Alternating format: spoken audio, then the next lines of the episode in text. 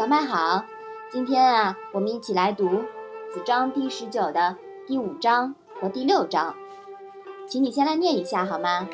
子夏曰：“日知其所无，月无忘其所能，可谓好学也已矣。”子夏曰：“博学而笃志，切问而近思，人在其中矣。”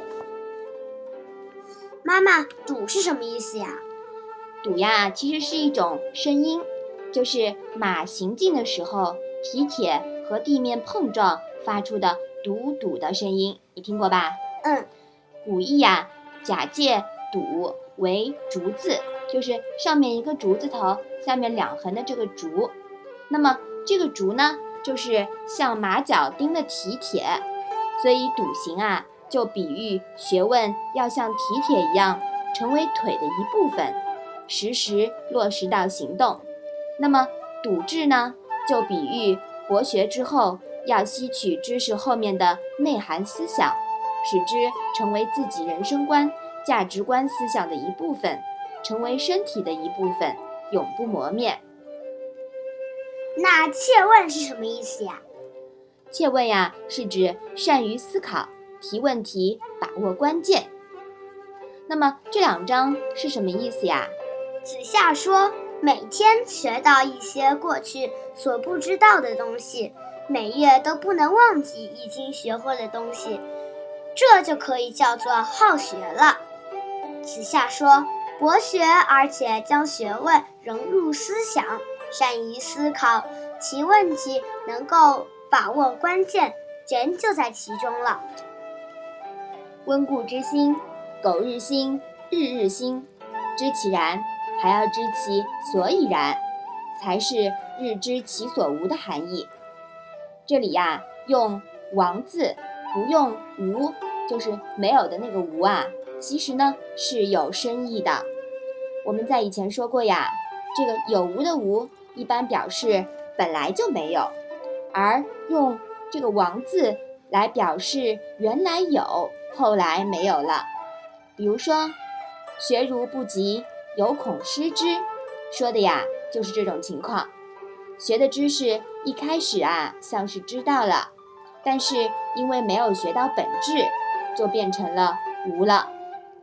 那么用心学，不是像算盘子一样照搬的学，不是不为如鱼的学，连提问题都不会，呆呆的。如果提的问题都不着边际，那就不是切问了。要有自己的思考，学到文字后面的内涵。文字和表面的东西，学得再多也无法永恒，总有一天呀会忘掉。而道和人的内涵呢，则永远融入了你的思想，成为你身体的一部分，身人合一。月无忘其所能，终身受用。当人们对你特立独行的思想和行事方式，刮目相看时，就说明你的博学啊已经笃于志了。文字知识抛掉都无所谓了。中国源于天道自然的传统哲学，潜移默化的浸润作用呀，就在于此。妈妈，其实我觉得呀，如果你学了，你一定要记住，而且呢，你也要记得牢，就是你刚刚说的“温故而知新”。对，呃。所以呢，嗯，你这天学了，但是呢，你一个月总归是要记记住，或者是要复习一遍的。对，因为如果你忘记了，那就是还是等于没有学到东西，对你没有任何作用，也浪费了时间嘛。对，所以呢，你学的东西都要复习，就像你洗完车了以后呢，汽车又弄脏了，你还要再洗一遍。也是啊，对，说的有道理。博学而笃志，切问而近思。其实这种思考和学习的方式呀，有点像现在很流行的批判性思维，是吧？嗯嗯，我们说呀，现在的教育啊，都要讲究中西合璧，就是把西方好的东西拿过来，把我们东方教育当中一些精华呢，也要影响影响到全世界。那么，其实，在西方教育中呀，就会非常推崇批判性思维。嗯，所以说呀，嗯，你看你们现在有很多课程都是要去做探究呀，去做主题呀，去呃让你们去做一些课题，然后呢融入你们自己的思想，得出你们自己的结论。那么妈妈觉得这就和子夏所说的这种学习方法呢，也有异曲同工之妙。你说是不是啊？嗯，你看原来两千多年前呀，我们孔子的这些学生们他们所推崇的东西。到现在来说，依然没有过时。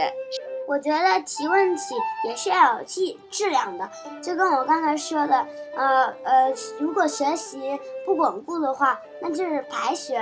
呃，但是呢，提问题如果提的不切切的话，那也是白提问题了。嗯，对的，我们的问题呀，要融入我们的思考。其实有很多问题，嗯，你在提的时候。你如果你思考一下，你就会觉得也许这并不是问题。那么如果是这样的问题，妈妈觉得这是没有质量的，对吗？嗯嗯，我们经过自己的思考，融入自己的思想，我们提出有质量的问题，然后呢，我们又找到一个合适的老师来给我们解答。那么通过这样的过程呀，那我们是真正的能够集学了。你说是不是？嗯，好，那请你把这一章啊再来读一读。子夏曰。日知其所无，夜无忘其所能，可谓好学也已矣。子夏曰：“博学而笃志，切问而近思，人在其中矣。”子夏呀，重新定义了好学，对《论语》上篇的好学定义呢做了修正。看新一代的孔门弟子呀，果然有新气象。